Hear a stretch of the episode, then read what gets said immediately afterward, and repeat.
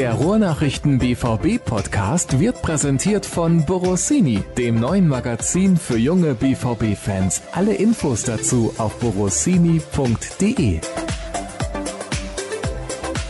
Es ist Episode 126 des BVB Podcasts der Ruhrnachrichten und wir sprechen über das Pokalspiel gegen Union Berlin. Bei mir sitzen Tobias Jören und Dirk Krampe.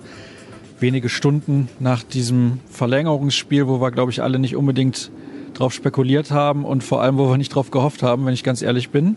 Schön, dass ihr auch eingeschaltet habt. Wir wollen dieses Spiel natürlich heute Revue passieren lassen. Wir schauen auf die Verletzungssorgen, insbesondere in der Abwehr und ein klein wenig voraus noch auf das Spiel in Wolfsburg am kommenden Samstag. Und Tobi, erstmal eine kurze Zusammenfassung der Partie heute. Wie hast du das Spiel empfunden? Ja, der BVB hat sich sehr schwer getan gegen Union Berlin. Ähm, das lag zum einen daran, dass ähm, Union das sehr, sehr gut gemacht hat. Die hatten ähm, einen richtig guten Plan, den sie verfolgt haben, waren wirklich unangenehm zu spielen. Hinzu kam sicherlich auch, dass Lucien Favre heute extrem rotiert hat. Ähm, gegen den Zweitligisten sicherlich der richtige Zeitpunkt, um mal Spielern wie Axel Witzel oder Marco Reus eine Pause zu geben. Insgesamt waren es am Ende sieben Veränderungen in der Startelf im Vergleich zum Spiel am Samstag gegen Hertha. Und das hat man schon gemerkt. Also dem BVB-Spiel äh, hat der Rhythmus der vergangenen Wochen gefehlt, auch das Tempo, ähm, die Dynamik, die Ideen in die Tiefe in der Offensive. Ähm, und so war es dann über weite Strecken auch wirklich ein sehr ähm, zähes Spiel, das äh, nicht den Unterhaltungswert hatte, den man zuletzt vom BVB gewohnt äh, war. Äh, ja, ich glaube, unterm Strich ist das dann so ein klassisches Pokalspiel, äh, wo es dann hinterher heißt, äh, egal wie, Hauptsache eine Runde weiter. Man war dann, glaube ich, heilfroh, dass es nicht wieder ins Elfmeterschießen gehen musste, wie es beim letzten Mal war, als Union hier war. Ich glaube, das war sogar auch die zweite Runde, wenn ich das noch richtig in Erinnerung habe. Ja, mit dem blauen Auge davongekommen, zweimal Pokal gespielt, zweimal in der Verlängerung gegen den Zweitligisten weitergekommen, ähm, spätestens in der dritten Runde sollte es, glaube ich, irgendwie souveräner über die Bühne gehen, weil das Pokalglück ist, glaube ich, aufgebraucht. Dirk, was sind so deine Worte für dieses Spiel? Du lachst schon. Ja, ja ich habe fast alles gesagt. Ja, ich habe ich es auch so formuliert, äh, dass Favre sich, glaube ich, auch zum ersten Mal jetzt vercoacht hat ein bisschen. Ich glaube, es war ein bisschen zu viel des Guten. Äh, gute Intention, klar. Also Witzel hat sehr viel gespielt, äh, Reus hat viel gespielt. Äh, dann im Tor den Wechsel vorzunehmen, das macht man ja auch gerne in so einem Spiel mal. War auch sicherlich in Ordnung. Äh, und ein Wechsel ergab sich eben durch die Erkrankung von Marco Reus, äh, von Mario Götze, Entschuldigung. Ja, das wären dann vier Wechsel gewesen. Er hat aber dann dreimal zusätzlich eben noch getauscht und dann ist genau das passiert, was Tobi gerade beschrieben hat kein Zusammenspiel, keine Ordnung auf dem Platz auch. Also es äh, wirkte sehr unruhig, das Spiel. Und ähm, ich glaube auch so ein bisschen Aggressivität fehlte. Er hat einige Spieler ja dann gebracht, die auch nicht gerade viel Spielpraxis haben. Kagawa kam aus einer Verletzung, Wolf kam aus einer Verletzung. Julian Weigel hat nicht viel gespielt. Also das hat man schon gemerkt und äh, von daher war es ein sehr, sehr zähes Spiel. Und ähm, es war dann so ein bisschen auch folgerichtig. Union hat das hat es ja nicht aufgegeben, haben einen guten Plan verfolgt und äh, sie haben dann nach dem 1-0 so weitergespielt, haben sich nicht äh, aus der Ruhe bringen lassen, haben auch nach dem 2-1 nicht aufgegeben und wie sie dann das äh, 2-2 dann noch erzielt haben, war zudem noch sehr, sehr, sehr schön und ähm, haben sich die Verlängerung verdient. Hinten raus dann ein bisschen Pech gehabt, weil die Elfmeterszene am Ende war dann ganz klar. Jetzt habt ihr beide die Rotation schon angesprochen. Sicherlich auch richtig, dass man in so einem Spiel rotiert, vor allem zu Hause gegen den Zweitligisten. Da sollte man als Tabellenführer der Bundesliga, der noch kein Spiel verloren hat, auch international das Selbstvertrauen haben, um das zu tun. Vielleicht war es auch ein bisschen viel. Ich fand es dennoch extrem wichtig, dass gerade Marco Reus und Axel Witzel heute nicht so viel gespielt haben. Vielleicht dann am Ende dann doch mehr, als Lucien Favre wollte, als er sie noch eingewechselt hat. Denn er hat da auch gehofft, dass es ohne Verlängerung auskommt. Aber das sind schon zwei Spieler. Also wenn die jetzt auch noch ausfallen, das wäre ein herber Verlust. Ja, dann geht's definitiv an die Substanz. Also es ist ähm, jetzt schon außergewöhnlich, was, was in der Viererkette los ist. Da sprechen wir wahrscheinlich gleich noch ein bisschen dezidierter drüber. Aber ähm, auch heute hatte man den Eindruck, klar, das war als, als reiner taktischer Wechsel geplant. Man wollte A, ein bisschen Zeit von der Uhr nehmen ähm, und B, äh, war, also das war als Kurzeinsatz eigentlich äh, ausgelegt. Das hat dann nicht so richtig funktioniert. Ähm, auch eben kurz in der Mixzone noch mit Marco Reus gesprochen, der auch gesagt hat, es kommen jetzt einfach noch drei richtig wichtige Spiele. Zum einen das am Samstag in Wolfsburg, aber dann wartet natürlich in Atletico, äh, beziehungsweise in Madrid gegen Atletico ähm, und dann mit dem Heimspiel gegen Bayern München. Da warten zwei absolute Hochkaräter. Ähm, da geht es zum einen um Gruppe ein, äh, um Platz eins in der Gruppe in der Champions League und zum anderen um Platz eins in der Bundesliga. Ähm, also ich glaube, wenn man ähm, dem einen oder anderen eine Pause geben konnte, dann sicherlich in einem Heimspiel gegen Union Berlin ähm, deutlich leichter als in einem Auswärtsspiel in Wolfsburg oder die anderen beiden Spiele, die ich gerade angesprochen habe. Äh, ja, aber die Abhängigkeit ähm, in der Offensive von Marco Reus, die du äh, ja auch gerade so ein bisschen angedeutet hast, die ist, die ist de facto da. Auch Jaden Sancho hatte heute eine ganz andere Qualität, als er dann reinkam, als, als vierter Einwechselspieler in der Verlängerung, der Gott sei Dank jetzt erlaubt ist. Ich glaube, das hat dem BVB heute sehr gut getan. Er war deutlich agiler als, als Marius Wolf, das in den 90 Minuten zuvor war.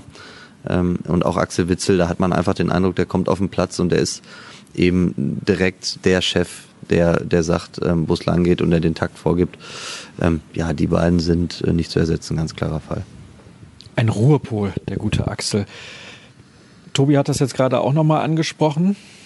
Das ist ja insgesamt dann schon so eine Situation gewesen heute in dem Spiel, wo gerade in der Anfangsphase nicht viel zusammenlief bis zu dem Tor in der 40. von Philipp. Kann ich mich nur an eine Szene erinnern, das war auch ein Kopfball von Maxi Philipp nach einer Ecke, glaube ich. Und sonst, puh, das war schwere Kost. Also die erste Halbzeit war eigentlich überhaupt nicht gut anzusehen von draußen. Nee, war es nicht. Äh, folgerichtig eigentlich äh, kaum Torszenen auf beiden Seiten. Äh, Union hat sich dann auf ein paar Konter beschränkt. Ich muss sagen, sie hatten die hochkarätigen Chancen eigentlich und äh, es stand dann trotzdem 1 zu 0. Ähm, einzig guter Angriff eigentlich in der ersten Halbzeit. Gute Flanke dann vom, von Dahut, äh, Kopfball von Kagawa und äh, dann ist Pulisic energisch nachgegangen, hat eben abgestaubt und ähm, das war das 1-0. Ne? Ja, du hattest glaube ich Philipp gesagt, aber da Hattest du dich versprochen, genau. Äh, ja, also einzige gute Szene eigentlich in der, in der ersten Hälfte. Und äh, es gab dann direkt im Anschluss danach ja noch äh, einen Lattenschuss. Und äh, Hitz musste vorher schon mal einmal einen, Winkel, einen Ball aus dem Winkel fischen. Also da konnte man eigentlich schon äh, so ein bisschen auch sehen, dass, dass es sehr, sehr schwer werden würde. Und das wurde in der zweiten Halbzeit dann erst besser ganz am Ende eigentlich, als dann doch deutlich mehr Struktur ins Spiel kam, eben mit Witzel, mit Reus und in der Verlängerung dann ja, mit Sancho einen frischen Mann bringen zu können, der im 1 gegen 1 unglaublich stark ist, gegen dann zunehmend müde Berliner. Das war natürlich dann auch äh, eine gute Option noch und eine gute Waffe. Und ähm, so war es am Ende dann zwar, finde ich, ein verdienter Sieg, aber eben trotzdem auch ein glücklicher. Ja, das kommt, wenn man seine eigene Schrift nicht mehr lesen kann. Und das Gedächtnis mit 38 Jahren ist natürlich auch nicht mehr das allerbeste. Natürlich, der, der Torschütze war Maximilian Philipp, sage ich schon wieder. Natürlich Christian Pulisic. Egal, vergessen wir das. Kommen wir zum Thema nochmal zweite Halbzeit. Dirk hat gerade gesagt, es ist dann Vielleicht gegen Ende. Lösen wir ganz kurz auf. Vielleicht lösen wir ganz kurz aus. Also Maximilian Philipp hat ja tatsächlich ein Tor geschossen. Ja. Das war nur das zweite. Das war das zweite und das war haltbar, ne? Ähm, ja, ich glaube, ein richtig, richtig äh, guter Torwart an einem richtig guten Tag äh, hält den sicherlich. Ja. Soweit will ich gar nicht gehen. Ich würde sagen, ein guter Torwart hält den an einem Durchschnittstag. Aber okay. Warum wurde es denn in der zweiten Halbzeit gegen Ende besser? Ist das dann nur diese Präsenz gewesen von Axel Witzel auf dem Spielfeld, wo dann auch alles tatsächlich über den läuft? Er wird immer gesucht und die Mitspieler orientieren sich total an ihm, weil eigentlich könnte man meinen, von der Qualität, die ihn Julian Weigel hat, könnten die Mitspieler den auch so suchen und er könnte diese Ruhe ausstrahlen. Tut er aber nicht.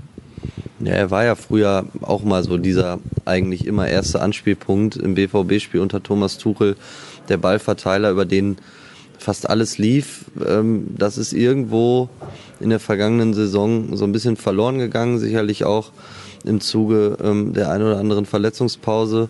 Ähm, und jetzt ist natürlich schon so, dass man dann merkt, dass Axel Witzel komplett im Rhythmus ist und sich eben in ganz, ganz kurzer Zeit zu diesem Taktgeber im BVB-Mittelfeld ja, emporgeschwungen hat und man jetzt dann einfach merkt, auch wenn er auf den Platz kommt, dass es den Mitspielern eben hilft und, und dass er ähm, dem Spiel einfach gut tut. Ähm, ich würde nicht ausschließen, dass, dass Julian Weigel ähm, noch wieder weitere Schritte nach vorne machen kann, aber im Moment ist er da natürlich, wenn man das jetzt vor allen Dingen im direkten Vergleich sieht, ich weiß nicht, ob das ein fairer Vergleich ist, aber wenn man den direkten Vergleich einfach mal bemüht, dann, dann ist das sicherlich im Moment ein ungleiches Duell.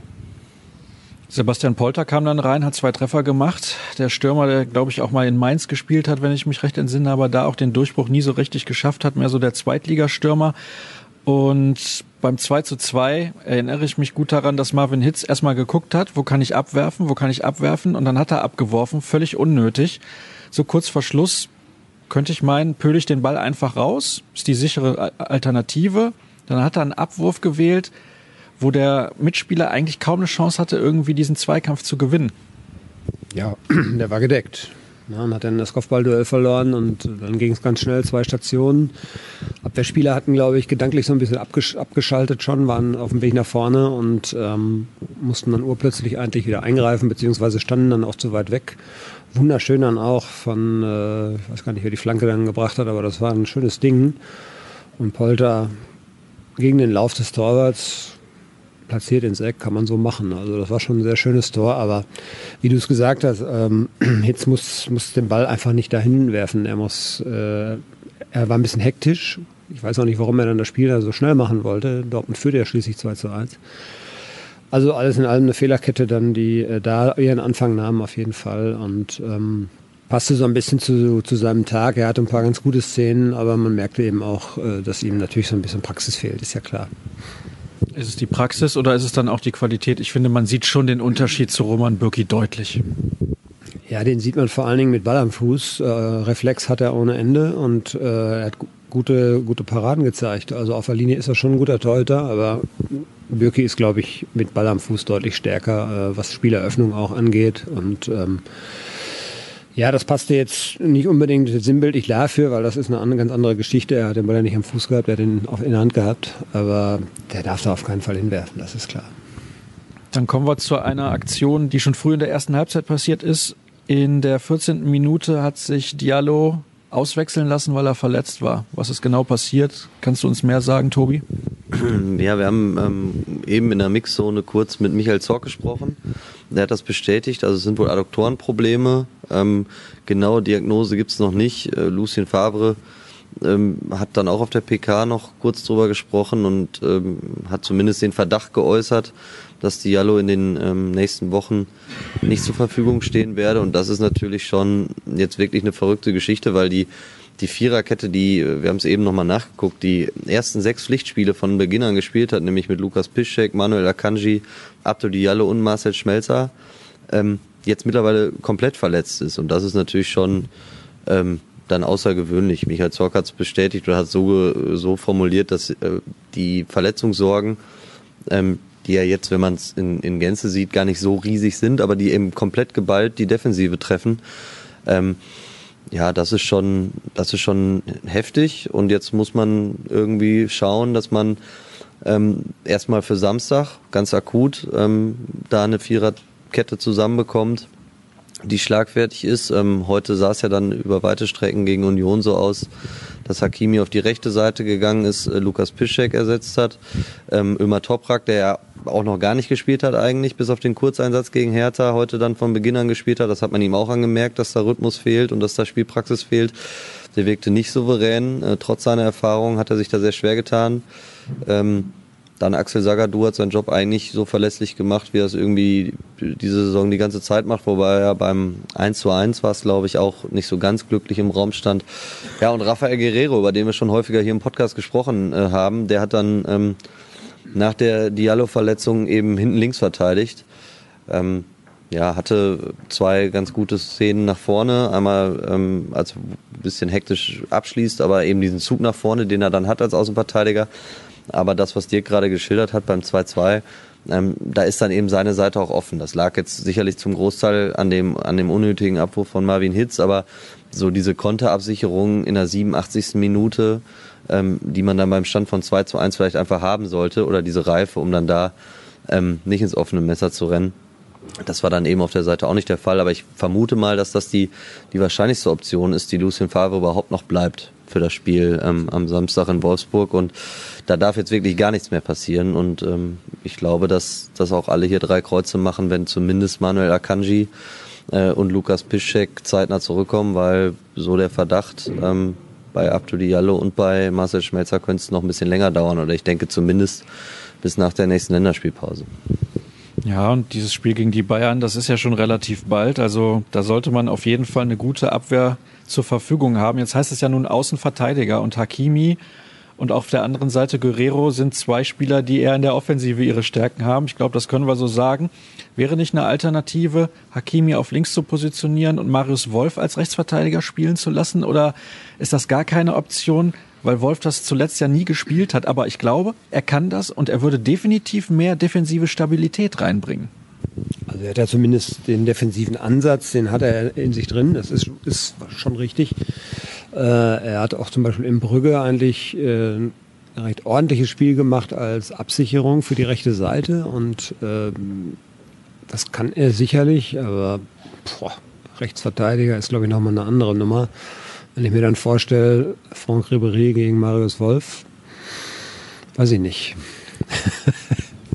Du zögerst auch, ich weiß es jetzt nicht, also äh, möchte ich mir jetzt so nicht ausmalen. Also ich glaube schon, dass bis dahin Piszczek wieder fit sein wird.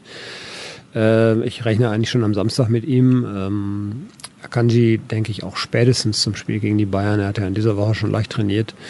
Äh, aber bis zum Samstag darf nicht viel passieren. Und wenn man dann hört, äh, Toprak hat sich natürlich ungeplant 120 Minuten hier über die Zeit schleppen äh, müssen und übers, hat, übers, äh, hat am Ende auch wirklich, war stehen K.O., glaube ich.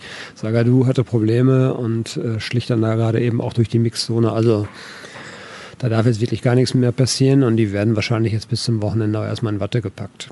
Was dann tatsächlich Favre sich austüftelt, es gibt ja auch noch Jeremy Toljan, der ist natürlich gänzlich ohne Spielpraxis, spielt auch, glaube ich, eigentlich in den Planungen gar keine Rolle. Aber gut, äh, wenn es dann die Situation erfordert, muss man eben vielleicht auch dazu greifen. Also Toljan, das wäre völlig wild. Zu dem aktuellen Zeitpunkt, wo er noch gar keine Minute gespielt hat, war noch nie im Kader. Ja, klar. Sebastian Rode, der hat auch bei Bayern München mal Rechtsverteidiger gespielt. Also irgendwelche Optionen lassen sich immer finden, aber dass das alles weit weg ist von der Wunschlösung, das kann man, glaube ich, relativ einfach so hinstellen erstmal. Er hat ein paar Spiele in der U23 gemacht, aber er ist natürlich, wie, da hast du recht, äh, er spielt eigentlich keine Rolle in den Planungen und er hat auf dem Niveau jetzt natürlich überhaupt keine, keine Praxis. Das ist richtig. Also es wäre eine absolute Notlösung. Man braucht ja auch irgendwelche Innenverteidiger und auch Außenverteidiger auf der Ersatzbank, also auf beiden Positionen. Ja, also Julian Weigel äh, hat auch eben noch kurz mit uns gesprochen und da kam dann auch schon so flapsig, so nach dem Motto, ja, hm, hast ja letzte äh, Saison auch mal Innenverteidigung gespielt und dann sagt er, ja, hm, aber muss eigentlich auch nicht sein, also ist natürlich jetzt auch nicht seine Wunschposition, da irgendwie nach hinten zu, zu rotieren. Ähm, ja, man kann ja das jetzt weiterdrehen. Es gibt ja theoretisch auch die Möglichkeit, auf eine Dreierkette umzustellen vielleicht. Ähm, in der dann Julian Weigel vielleicht tatsächlich sogar einen zentralen Part übernehmen könnte, so dass man dann mit Hakimi und Guerrero zwei offensive Außenverteidiger in dieser Dreier respektive Fünferkette hat. Aber das können wir jetzt alles irgendwie durchdeklinieren. Ähm, ja, am Ende steht, es darf nicht mehr viel passieren und ähm, bis jetzt hat Lucien Favre ja immer eine Lösung gefunden. Er wird das auch am, am, am Samstag ähm, schaffen, aber es ist natürlich schon jetzt wirklich auf Kante genäht. Das heißt in Wolfsburg alles auf Offensive? Ja, ich meine, man hat ja offensive Qualitäten und äh, sag mal so, wenn du vorne den Ball hast, kann hinten nicht viel anbrennen. Das ist ja eine alte Weisheit. und ähm, ja, Borussia Dortmund ist immer in der Lage, auswärts auch äh, vorne ein Spiel zu diktieren. Und auch wenn der VfL Wolfsburg, jetzt sicherlich nicht ja, so Kanonenfutter ist, wie es zum Teil in der vergangenen Saison war. Und ich glaube schon ein bisschen stabiler ist, äh, jetzt auch relativ frisches Selbstvertrauen tanken konnte noch. Aber ich glaube schon, dass äh, der BVB da seine Qualitäten ausspielen kann. Ich rechne damit, dass Witzel zurückkehrt und damit hat man auf, auf jeden Fall in der defensiven Zentrale schon mal einen äh, Stabilisator und einen äh, Abfangjäger sozusagen. Und nach vorne hin gibt's ja dann doch noch auch wieder größere Auswahl. Also Akassa hat ja heute zum Beispiel auf der Bank gesessen, das heißt, er ist eigentlich wieder einsatzfähig. Ich glaube jetzt nicht unbedingt, dass er von Anfang an spielt, vielleicht mal abwarten, aber er ist sicherlich jetzt eine Option für auch ein paar Minuten. Er wäre wahrscheinlich beim anderen Verlauf heute auch schon äh, zu ein paar Minuten gekommen. Das passte jetzt dann wahrscheinlich nicht gerade so. Götze könnte wieder gesund werden, wobei eine Bronchitis auch so ein bisschen dauern kann. Also das weiß man auch nicht. Äh, aber es gibt ja trotzdem vorne gibt's noch genug Optionen. Also hinten ist es weitaus dünner. Was erwartest du für ein Spiel in Wolfsburg, Tobi? Ich glaube, wir sehen das jetzt positiv. Also dadurch, dass die Verletzungssorgen hinten relativ groß sind, vorne die Möglichkeiten aber fast unbegrenzt sind, ähm, darf man ja irgendwie fast schon die berechtigte Hoffnung auf ein Spektakel haben. Also jetzt steht Wolfsburg eigentlich nicht im Verdacht, irgendwie ähm, in Sachen Attraktivität die Sterne vom Himmel zu kicken.